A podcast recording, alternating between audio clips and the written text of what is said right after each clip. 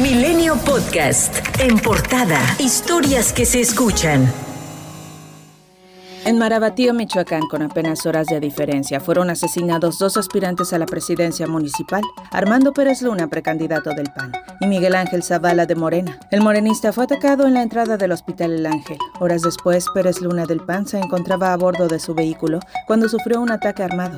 Ante ello, el gobernador Alfredo Ramírez Bedoya ofreció seguridad a precandidatos independientes o de partidos políticos, a quienes además llamó a no caer en las extorsiones que en ocasiones pretenden hacer los grupos delictivos. Marco Cortés, dirigente nacional del PAN, declaró que el INE no solo debe proteger a los candidatos presidenciales, sino también deben de garantizar la seguridad de todos los que participen en el proceso. Mario Delgado, dirigente nacional de Morena, dijo que a su partido no le corresponde brindar seguridad a los más de 20 aspirantes que postulan para la elección del 2 de junio. Señaló que la seguridad la está garantizando el gobierno de la República. A petición del PRD, el INE guardó un minuto de silencio en memoria de aspirantes y precandidaturas asesinadas en lo que va del proceso electoral. Alertaron que las cifras ya son peores que en el 2021, considerada la elección más violenta, lo que exhibe que el protocolo de seguridad para blindar candidaturas ha resultado insuficiente. Así lo señaló el representante del PRD, Guadalupe Acosta Naranjo. Señaló que han contabilizado al menos dos decenas de asesinatos a aspirantes en este proceso. En Marabatío se han registrado 28 asesinatos en lo que va del año, los cuales representan el 2% de los homicidios a nivel estatal, haciendo que la demarcación se ubique como el décimo municipio más violento del estado. La industria balística está experimentando un incremento en la solicitud de productos para proteger a candidatos a algún cargo público, en medio de la creciente violencia por parte del crimen organizado en el país. En entrevista con Milenio, durante el primer Congreso Nacional del Blindaje, el presidente de la Comisión Ejecutiva del Consejo Nacional de la Industria de la Balística, Ignacio Vaca Torres, explicó que no solamente se trata de un aumento en el uso del blindaje vehicular, sino también personal y estructural, es decir, de chalecos antibalas y reforzamiento de oficinas y hogares. Prevé un incremento en las rentas de vehículos blindados debido a que se trata de un periodo específico, ya que varias empresas tienen varias unidades estacionadas y disponibles.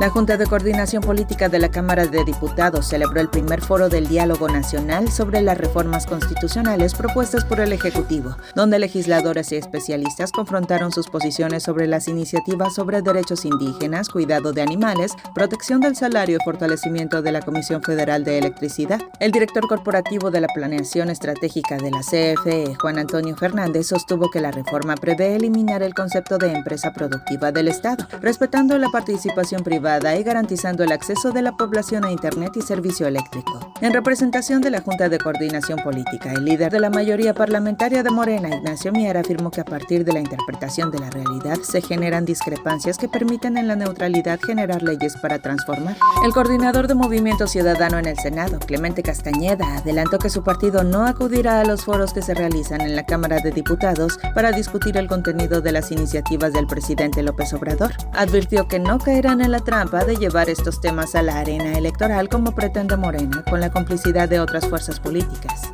Y el INE respondió al candidato presidencial electo de Movimiento Ciudadano, Jorge Álvarez Maínez, que no cuentan con presupuesto para garantizar debates presidenciales semanales como solicitó, pero aprobaron organizar foros de debate político entre dirigentes partidistas como se hizo en la elección federal intermedia del 2021. El Consejo General del INE acató la orden de la Sala Superior del Tribunal Electoral del Poder Judicial de la Federación de darle respuesta a Movimiento Ciudadano y a su abanderado presidencial a la petición de realizar los debates presidenciales. En la respuesta, dejaron claro primero que la ley obliga a dos debates presidenciales y maximizar este ejercicio y la información ciudadana. Aprobaron tres ejercicios, lo que ni el aspirante ni el partido impugnaron en su momento. Sin embargo, previamente el Consejo General aprobó repetir la estrategia de la elección federal intermedia de 2021, con la que encabezaron foros de debate político para que la ciudadanía pudiera contrastar las propuestas de las plataformas políticas electorales de cada partido por separado y en coalición.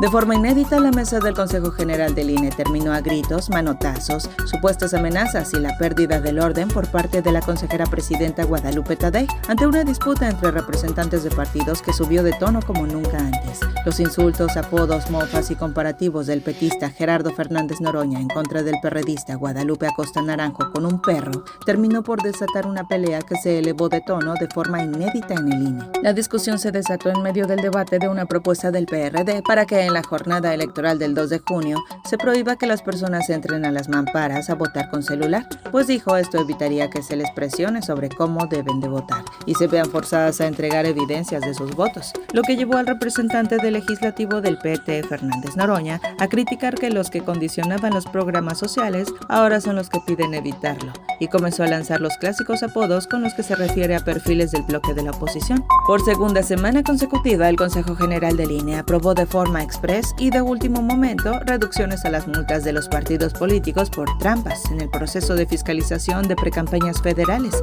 siendo nuevamente Morena el partido más beneficiado con 15.9 millones de pesos de descuento por diferentes irregularidades. Colectivos LGBT denunciaron que Manuel Guerrero, un hombre mexicano homosexual que lleva siete años viviendo en Qatar, fue detenido el pasado 4 de febrero tras acudir a una cita acordada a través de una aplicación y allí lo recibiera la policía. El Comité Manuel Guerrero, conformado por activistas y agrupaciones de la diversidad sexual para dar seguimiento puntual a este caso, aseguró que Manuel fue víctima de un modus operandi violatorio de derechos humanos que es común en países que criminalizan a las personas LGBT.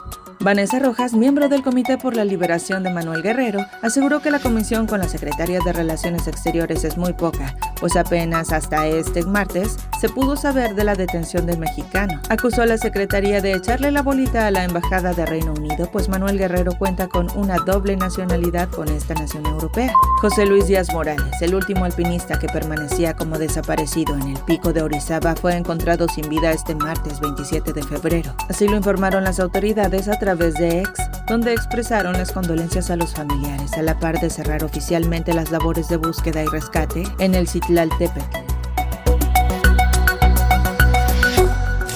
Milenio Podcast.